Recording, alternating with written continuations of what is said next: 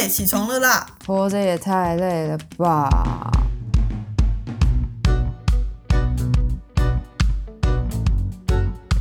欢迎收听《小岛生存指南》。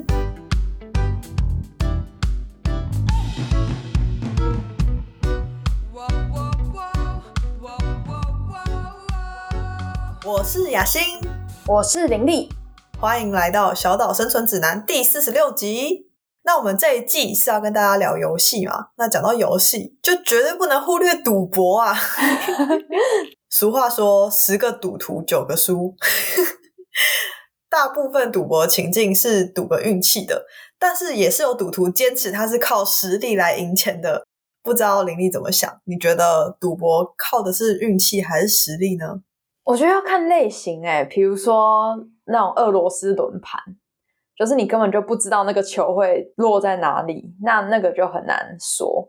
除非你说要靠技术是去量轮盘的什么重量分布啊，或是那个球怎么样啊之类的，那这个不在此限啊。可是我觉得大部分的赌博都还是赌运气，尤其是现在流行那种线上博弈哦。嗯，我真的是觉得那很可怕耶。线上博弈的进行方式是什么啊？它是类似纸牌游戏吗？像扑克牌那样？据我所知，他们很多是线上的赌场，他们自己会发明一些游戏。举例来说好了，像我们一般抽签不是会有爬格子吗？像有一些线上博弈的游戏就会类似爬格子。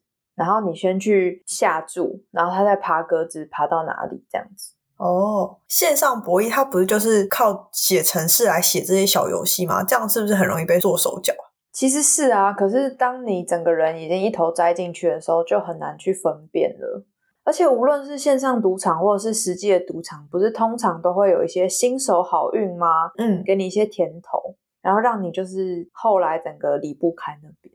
哦，不过玲玲，你有赌博经验吗？我的赌博就是过年的那种赌博啊，嗯，比如说洗巴啦或者是梭哈呀那种。哎，我觉得梭哈还算是一个蛮有趣的心理游戏哦，是，它是打心理战的吧？对，就跟德州扑克有点也是吧？嗯，但是听说德州扑克的技术成分更高哦，对，它需要记牌，所以你需要很专注。但是我觉得赌博这种事情就是一个好玩就好了，就是我平常已经用好多脑了，不想要再花更多的脑在赌博上面。哦，所以你最喜欢是稀巴拉那种？我以前小时候喜欢玩俄罗斯轮盘，因为我姑姑有买一个，嗯，然后都是五块十块的赌啊，所以其实也不会真的输赢差很多。然后像我外婆家，他们就是比较喜欢稀巴拉，嗯，那不知道雅欣嘞？我记得你们家会打麻将，对不对？我们家会打麻将，而且我们家是永远不会三缺一。对，我们家有六个人，我们可以打二十四小时。没有了，没那么夸张。但是小时候的确就是看到长辈他们会打五家，打五家就是有一个人可以下来休息，所以麻将桌上永远会有人在进行中。然后就会觉得很热闹，这样子。我觉得这是一个过年的气氛啦。像喜巴拉也是啊。我觉得它的重点就在于那种要画虾，要大声的喊出一个气势。然后麻将就是，呃，我要吃，砰，就阻止他，就是会很热闹，很好玩这样。因为其实我到现在都还没有真的学过麻将。虽然我外婆家他们是很喜欢打麻将的，可是我从小听那个声音就会觉得，哦，好吵哦。哦，我对于这个。游戏本身就不是那么喜欢，完全可以了解。麻将的确是一个蛮吵的游戏。如果以桌游的角度来看的话，麻将是一个很吵的桌游。没错，而且会吵到左邻右舍的那种。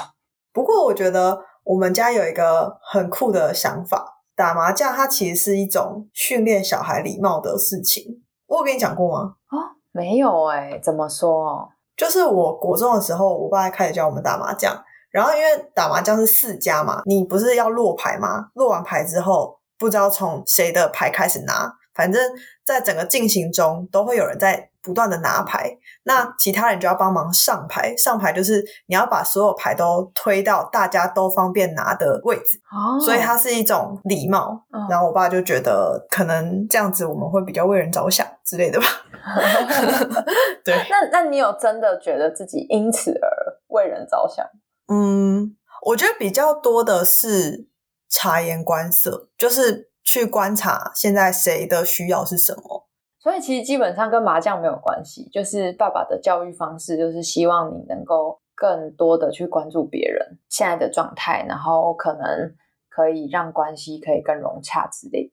对，而且我觉得博弈的一个技巧也是看其他玩家的脸色啊。哦，就是真的是一种游戏的感觉。对对对对。总而言之，我觉得麻将也算是一种运动，因为 要一直长期的坐着，我觉得蛮困难的。所以，其实我们今天要讲的赌博，它其实是一种运动，它不是一种游戏。没错，它是一种从体力到脑力的综合式考验。哎，对啊，如果说要花那么多脑力的话，其实应该也会消耗卡路里。所以你就会边打麻将边吃东西，你就会在麻将桌上不间断吃东西。所以减肥的一个方式就是打麻将，但是不吃任何东西。哦，但过年期间又没有减肥这件事情，所以它是一个毫无违和的感觉。原来是这样，所以我们的赌博情境之一就是打麻将 and 吃东西才是重点。另外一种是运财，因为刚刚讲到赌博是运气还是实力嘛？对。那那些非常投入运财的人就会觉得。我就是专家，我就是有在研究。你们不要跟我讲，我的压注一定是最准的，一定是几率最高的。但这种事情好像没有办法查证，对不对？听起来你身边有人是在玩运彩吗？是有人就是很关注运动，然后他可能就会觉得，哦，这个我非常了解，就这个产业这些队伍，就是都已经对每个运动员现在的状况都已经了若指掌，每个人数据我都知道。然后他就满怀信心的去压，然后每次看到他们这样子，我就心里想说：，可是比赛输赢真的就是五十趴五十趴，一半一半嘛。像世足赛不打到最后，根本就不知道哪一队是冠军啊，所以才会有这么多新闻看点嘛。但我不太确定为什么他们可以每次都非常有自信的这样一万两万这样子大把的下注，然后我就觉得，哦天哪，你们对自己真的很有自信诶这让我联想到以前有听过。那种会去买通运动员，然后让他们故意输掉的那种传闻，但这好像就会跟你了不了解这个球队，你了不了解这个球员是没有关系的。对，可是像比如说世足赛啊、奥运啊这些国际型的比赛，应该是比较不容易被暗中操盘吧？我在想，可能大家不至于去左右比赛结果，但可能就是。当你在进行这些运动赛事的博弈的时候，反而是你要去小心坐庄的人是谁。就万一是一个黑道坐庄，可能就不太妙。而且像香港，他们不是都有在赌赛嘛？嗯，我觉得那也是一个水很深的产业。但大家也是去凑个热闹、看个气氛吧。我觉得赛马场就是一个大家很容易热血沸腾，然后就说。对，就是他，我就是看好他。我 那些马一定想说，嗯，怎么样？谁叫我？那马根本就不 care。对，所以我就觉得这些运动赛事的博弈，好像会营造出我是专家的那种心理。但我觉得很受不了这些自以为是的人。啊，就会开始跟你一直长篇大论的分析，说怎样怎样怎样怎样怎样怎样。对，哦，让我可以联想到另外一个情境是股票吧。就很多人都会觉得，哦，我这个股票已经钻研很久了，它下礼拜一定会怎样，一定会怎样。哦，那个财报我分析的很透彻。我想说，哦，散户就是很容易被割，很容易被就是 大股东操弄啊，这有什么好？就不需要去有那种我要靠着这个发财的梦想。所以这对你来说，就是股票啊，或是运彩啊，或是任何赌博，它都属于偏财的一种。但是你觉得？偏财并不是你今生今世想要专注的目标，是吗？我觉得就是你还是可以去参与，但是就不需要说哦，我要把正职工作辞掉，我要专职来做这个，就有点不切实际的感觉。是，而且我觉得股票这种事情真的很难讲。如果哪天现在台湾发生了什么事情，或者是世界发生了什么事情，然后马上股市大跌，那我就直接被套牢。对啊，而且我们一定是最晚才知道，我们一定是看新闻才会知道。可是有很多就是上流社会人，他们可能早两个礼拜就知道这些消息了嘛。我前一阵子在看那个 Netflix 上面有一部电影叫做《Fair Play》，它就是讲一对男女朋友，然后他们是在同一个华尔街的投资公司上班，然后他们的工作内容就是要去买进跟卖出，然后透过这个买进卖出，然后来赚那个差价。所以他们都工作内容会有很多是去分析这个股票可不可以买，那个股票什么时候脱手之类的。我就会想到，哇，这个工作好刺激哦，好像一直在赌博的感觉。对我们这种业余玩家来说，股票就是一种赌博，但是对于他们来说，真的就是一种专业。嗯，我是想到《华尔街之狼》最印象深刻的一幕，就是所有交易员全部拿着电话，然后对着电话那头大声嚷嚷说：“我跟你说的是要进，听我的准没错。”这样，然后会觉得，哦，这些纽约的股票经纪人真的是都疯了。这就是你最讨厌的自以为是的人。嗯，《华尔街之狼》它是洗钱跟诈欺嘛，所以他们是蓄意的，就是也许他们就是真的这么的厉害，厉害到我就是可以带着市场上的人跟我一起走，但是他们都不知道他们走去哪里，然后就从悬崖掉下去，真的好可怕哦！我觉得股票啊、期货啊，或者虚拟货币这些名为投资的项目，其实它有某种程度上。好像也是让别人可以很心安理得来赌博。比如说，如果今天我把大笔的钱花在买股票、买虚拟货币上，我可以说，哎，我在投资啊，就是双手一摊，就感觉很站得住脚。哦，那如果我说，哦，对啊，我就是很喜欢赌博，就大家就会觉得 啊，你不要啦什么的。但是如果你说，哦，没有，这是投资，然后大家就觉得，哦，就算你赔钱，可能就是买个经验。我就问号，然后这经验买三三千万这样，或者是买三十年。我想说，你到底是要累积多少经验？我觉得就是需要有一个停损点。当你有停损点的时候，那可能真的就是投资。当没有停损点，那就是赌博，你就是赌博成瘾。所以就是有没有理性吧？因为如果你真的是去，比如说那种拉斯维加斯啊、澳门的赌场赌博，可是你有一个停损点，那它就是娱乐；可如果没有停损点，它就是赌博。所以都跟自己到底有没有能力踩下那个刹车是很有关系的。哎，我在写这集访告的时候啊，我有看到美国在十年前，他们已经把赌博成瘾这件事情定义为疾病了，然后呢，台湾其实也有就是博弈门诊，像我们现在有戒烟门诊，大家可能比较常听到。可是博弈门诊就是呃，当你发现自己好像有赌博成瘾的倾向的时候，可以去进行一些就诊跟咨询这样子。不知道林丽在这方面有什么了解或接触吗？对啊，的确是在第五版的《美国精神疾病诊断与统计手册》之中，才把赌博成瘾列出来，而且它有列出九项蛮细部的描述。如果你在这一年之间呢，符合了其中的四项，就可能会被诊断是赌博成瘾。那你要不要为大家稍微叙述一下这九项是什么？我也蛮好奇的。好，第一个是透过。增加赌博的下注金额，然后来达到你预期中的兴奋感。哦，第二个是当自己或是有外力在试图让你去减少或是停止赌博的行为的时候，你会觉得非常的不安而且焦躁。然后第三个是你已经试着想要戒赌很多次，可是还是没办法做到停止赌博或是减少赌博的这件事。第四个是。你在生活中脑袋里经常被赌博的想法占据，比如说在你没有赌博的时候，你会一直去回想说：“哦，我赌博的感觉是多么美好。”第五个是，当你感到沮丧啊，或是生活有些压力的时候，你就会马上去赌博，透过赌博来抒发情绪的感觉。然后第六个是在你赌博以后，你会一直想要去追回你的损失，比如说。你现在输了十万，然后你就觉得，那我再玩一场，我一定可以直接赢回来。但是你没有赢回来，你就是一直输，然后输到整个家破人亡，输到妻离子散，输到家破人亡、妻离子散，然后你还是继续赌，觉得我只要赢钱了，大家就会回来了。然后第七点就是你会开始一直用说谎、隐瞒的方式，然后去掩盖你自己正在赌博的一个事实。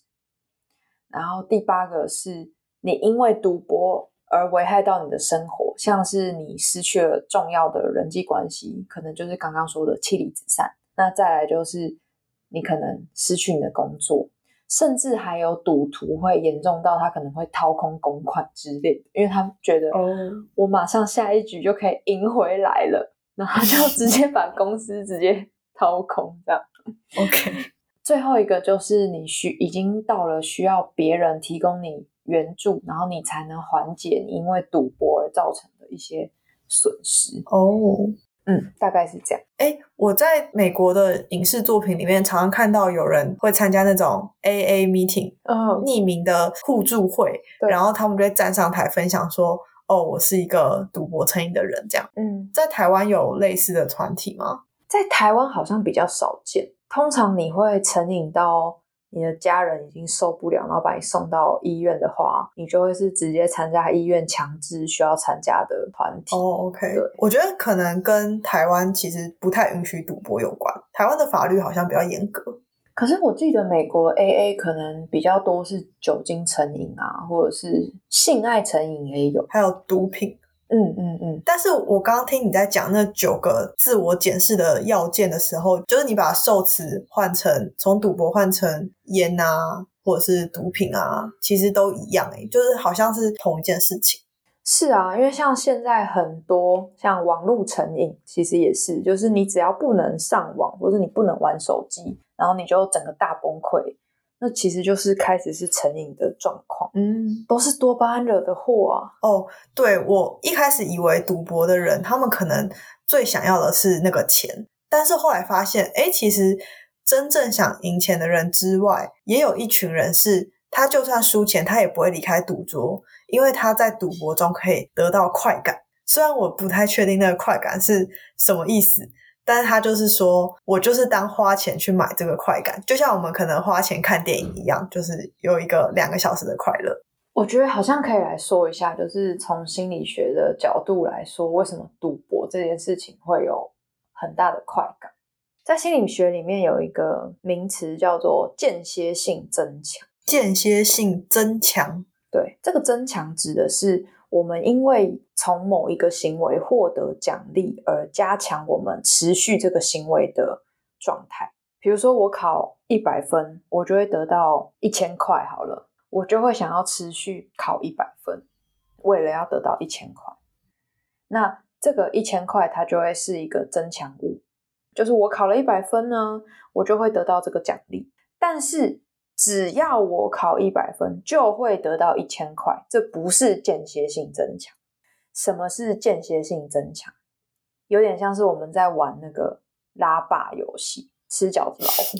嗯，就是你投了钱进去，它是不是就会开始转？嗯，然后转了以后，如果你可以获得七七七，然后你就会得到整部机器里面的钱。但是我们投钱进去的时候，我们不知道我们会不会得到。我们有的时候会，有的时候不会，就是它有一个希望在那边，你有可能可以获得一笔巨额的财富，这是一个希望，但是你不知道你要花多久的时间才能获得巨额的财富。间歇性增强就是这样，你知道这个结果会是一个奖励，可是它会不定时，而且不定程度的出现。就有点像是为什么有些人总是会跟渣男在一起，哦，为什么？因为他们可能就会跟你说，他有的时候其实蛮好，他会变好，就是那个 希望。嗯，可能这个渣男有的时候真的很贴心、很专情，但有的时候又偷吃。但那个奖励就会是这样，就是我们一下子可以获得，一下子不能，那我们就会陷入一种疯狂的状态。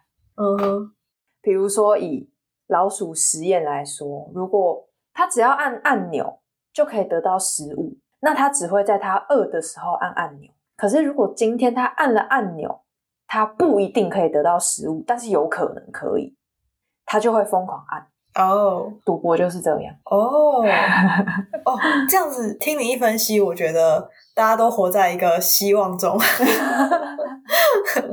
就是被画大饼，然后不知道的。哦，原来是这样。